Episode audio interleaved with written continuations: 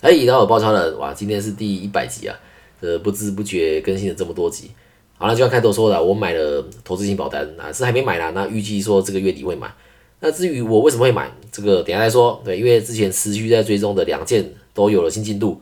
那一件是尿失禁手术，那一件是我方转弯车跟直行车发生碰撞事故。那先从尿失禁这件开始，那有的可能还没有听到前面发生什么事的新朋友，这边就简单说一下。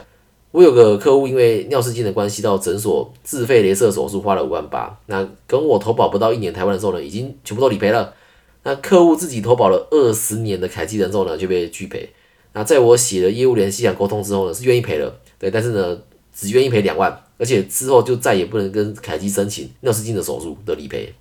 那这个业务列信函我写了什么，让凯基人寿从原本的拒赔到后来愿意赔，那可以去听第九十五集。但是后续不能再理赔这件事是不合理的，所以我们拒绝凯基的时候给我们的理赔方案。那接下来就是申诉。那今天就要讲这个申诉的结果。结果就是呢，啊，从原本愿意只赔两万，申诉后呢，啊，只愿意赔五千，哇，那个变得更少了。而且一样呢，你这次赔五千之后呢，客户就再也不能申请尿失禁手术的理赔。奇怪，这凯基的时候到底是哪里来灵感哦？这么这么坚持说只赔这一次，对之后就不能再赔。这样对客户来说，如果说客户同意的话，那他保单里面的手术的项目不就越来越少了吗？就假如说我这个保单里面的手术表可能列了一百项手术嘛，那我今天赔了五千之后，我就少一项这个尿失禁手术了，那剩下九十九项。然后客户又动了其他手术，那凯基的时候这边是不是又要说，哎，我只赔这次，我之后都不赔？那我手术表上面我能赔的，是不是就剩下九十八项了？那我夸张的说啦，这如果客户这边多做几个不同手术的话，那我的手术表不就变装饰品嘛？这理赔项目就越来越少嘛。然后但是客户缴的保费却没有越来越少，那这是我们觉得不合理的地方了。那我跟客户说，好吧，那既然凯基这么坚持，那就请他一样把我们的申诉函寄回来，对，告诉我们说，哎，他依然不理赔，等刷通之后之后再评议。那客户这边就觉得很不好意思啊，因为他觉得说一直在麻烦我，因为凯基这当然他根本就不是跟我保的，对，我是这个热心啊，义务帮忙。如果我今天没有帮他处理这件理赔，不要说写业务联系函，很多人收到保险公司的拒赔，就真的以为说哎不能赔了。那其实很多时候保险公司他也知道自己该赔，那他也在等客户这边拿出正确的函式或者说其他证据来跟他争取。那我跟客户这边说了，今天就算申请金融评议，也未必一定会赔哦。有可能申请评议之后，反而连五千都没有。对，那我说要是我的话啦，我会愿意再争取一次。对，就算最后可能连五千都没有，评议中心是公正第三方嘛，所以如果连公正的第三方都认为不该赔的话，那表示说真的不用赔。那五千块我们不要也没关系。但是接受了保险公司的五千块的话，是要签和解书的。对，我就有一种在签不平等条约的感觉啦。所以我会愿意再试一次，再争取一次。就算之后可能什么都没有，但是起码有尝试过。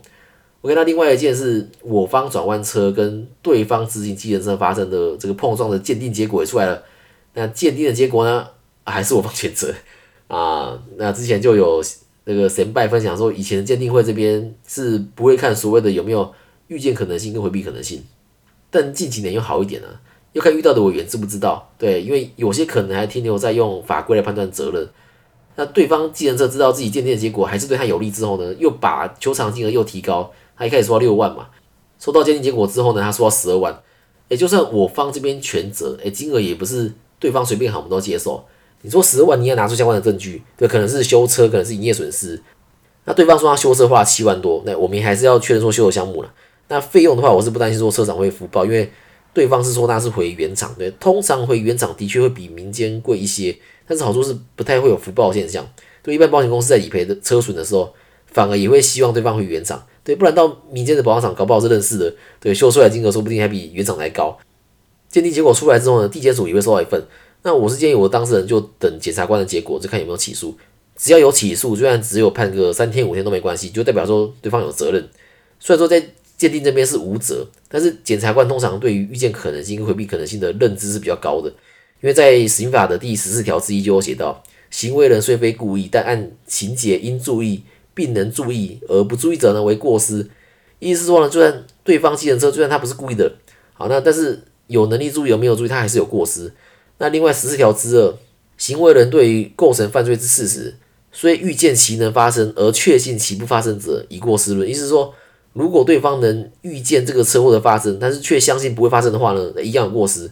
那刑法的第十四条讲，其实就是一直提到的预见可能性跟回避可能性。对你有预见可能性，就是说，诶，你早就发现我了。那你就回避可能性。那你既然早就发现我了，你当然也就有足够的时间去踩刹车，或者说转向来避免车祸的发生，但是你都没做，对，所以你会有责任。没有这样的话呢，就会被有心人士利用转弯车要礼让自行车的法规，然后故意发生车祸。除了等起诉的结果以外，车祸鉴定这边也可以申请复议。但是我是建议我的当事人等等看起诉的结果再决定要不要申请复议了。那对方态度目前他就是要十二万，然后不然就不用谈。啊，跟我们这边愿意赔的金额都是落差太大了，那就一样。后续有新进度的话，就在节目中更新给大家知道。好，回到主题来讲说，哎，为什么我买了投资型保单？对，主要有几个啦。第一个是我想买美股，对我目前所有的持股都是台股的关股金控，对我想要把部分的资金也放美股。对，会想放美股的原因其实很单纯，就是美股过去的绩效其实都还不错，对我认为是优于台股的。那投资美股方式很多种，你可以找券商去买基金，那台股这边呢又有出。美股相关的 ETF 可以买，那甚至你要付委托也可以。那投资保单呢，也可以去连接基金 ETF，但是好处是有的公司可以附加私人险。那目前据我了解是只有安达投资型可以附加私人险。那私人险这个商品相信不陌生啊，是网络上各大论坛平台都很推私人险，对，只是说买不到了，或者说还买得到，只是理赔条件没那么好了，或者说门槛变高了。对，安联也还有私人险呐，只是你必须先买一张终身寿险保额三十万的住院才能附加私人险。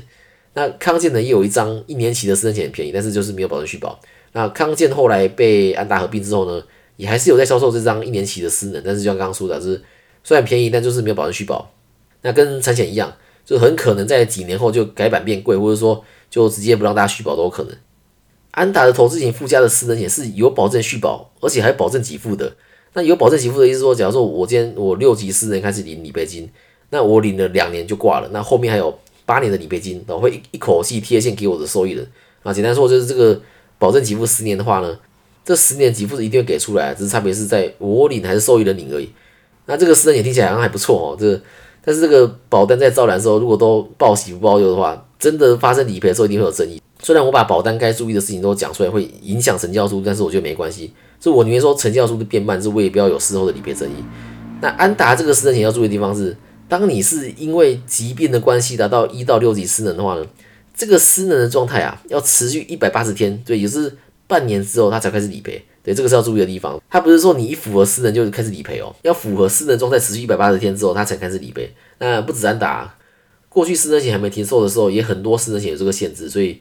建议之前有买失能险的人都应该把这个保单拿出来看看。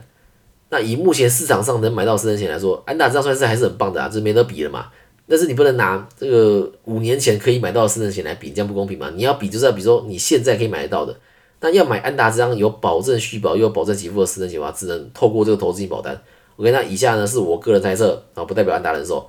很多人都说这个私人险是因为赔太多钱所以停卖，那为什么安达还愿意在这个时候销售私人险？那我认为是安达他想要推投资型保单，所以他才只给投资型保单附加私人险，那其他保单是没法附加的。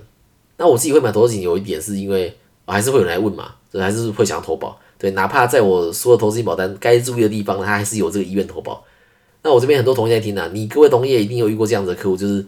非常支持你，也非常相信你，你只要签什么他要签的客户，对我这边也有。那之后就再来分享这些客户是呃如何变得这么相信我的。但是说实话，是我自己没有保过投资型，所以虽然说我知道架构跟运作模式没错，但是很多细项我是不了解的。那想要了解一个商品最快方式，就是诶我自己也来买一张。那当我自己要把钱投入的时候，自然就会了解清楚才投入。那跟我当时帮自己买实时付一样嘛，我也是上网做功课，研究了好几天才投保了全球人寿跟宏泰人寿。那宏泰是不晓得后来会来赢的啦，不然当时我应该选台湾人寿。那因为当时的宏泰人寿的薰衣草，不管是在保费还是保障方面都非常有优势。但是你你没有人可以预测未来嘛，所以当时就保了这个宏泰。那同样意思，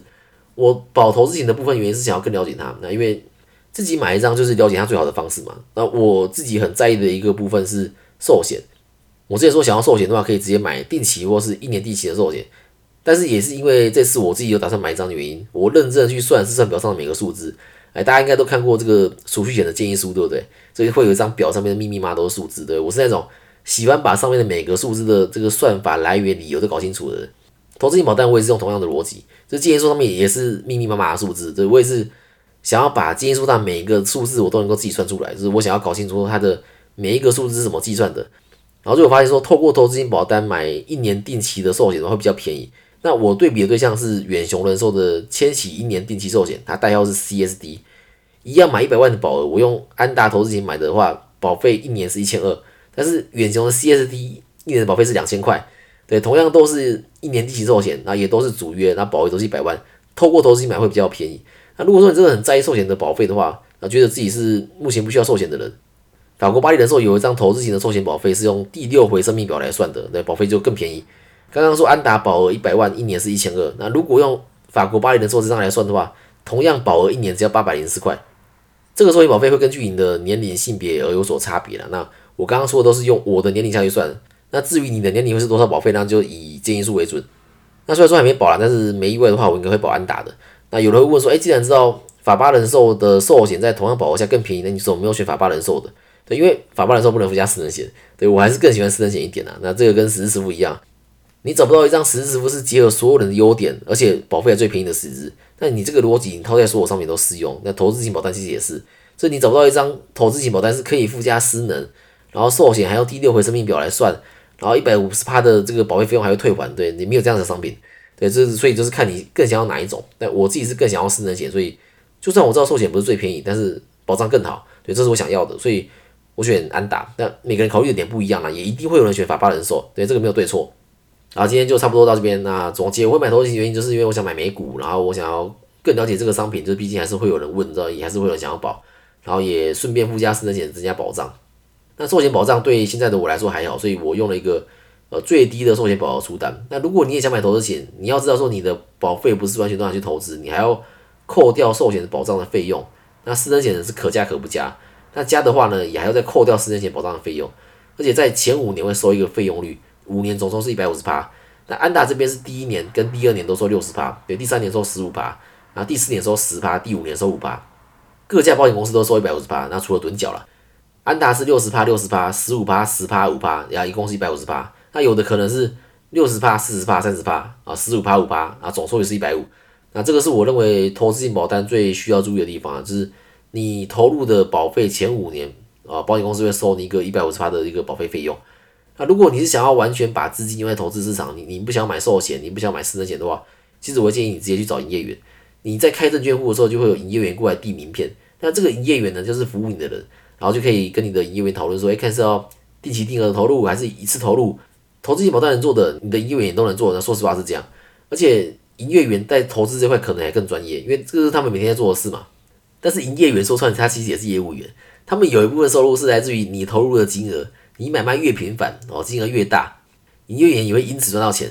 我自己开了两个证券户，遇到的两个营业员都很棒啊，虽然说其中一个离职，但是比如说两个都很棒。至于你去开户会遇到谁，我就不晓得，所以会不会为了多赚钱，然后就推荐不适合你的投资商品，这个我就不晓得。所以还是要自己上网多爬文、多做功课啦。就像我们单位在上课，我比较喜欢听业务员去分析商品啊，我不喜欢保险公司的窗口来分析商品，因为如果今天是保险公司的窗口来讲自家商品，假如说今天是安达的来，我安达里面说哦安达棒棒，对我可以附加私人险。那今天如果是这个法国巴黎人寿的来啊，他们也会说自己的商品好棒棒哦，我用这个第六回生命表，但是真的每家都好棒棒吗？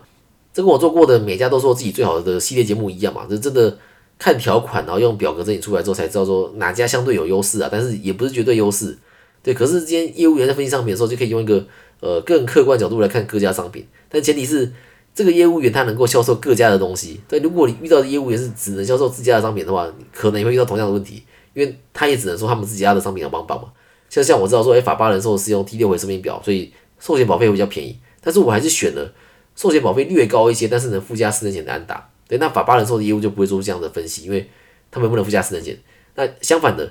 安达也不会主动去说哦，他们是用第几回生命表，因为这个是他们的优势。好啦，今天到这边，啊，真的要结束了的第一百集，这个特别值得纪念，一定要录的比平常久。好啦，记得下面帮我五星好评加留言啊，有保险需求相关问题可以大家去找我，是有什么呃想对我说的话，说什么啊你被打脸了啊，可以下面告诉我，然后我会在节目最后念出来，拜拜。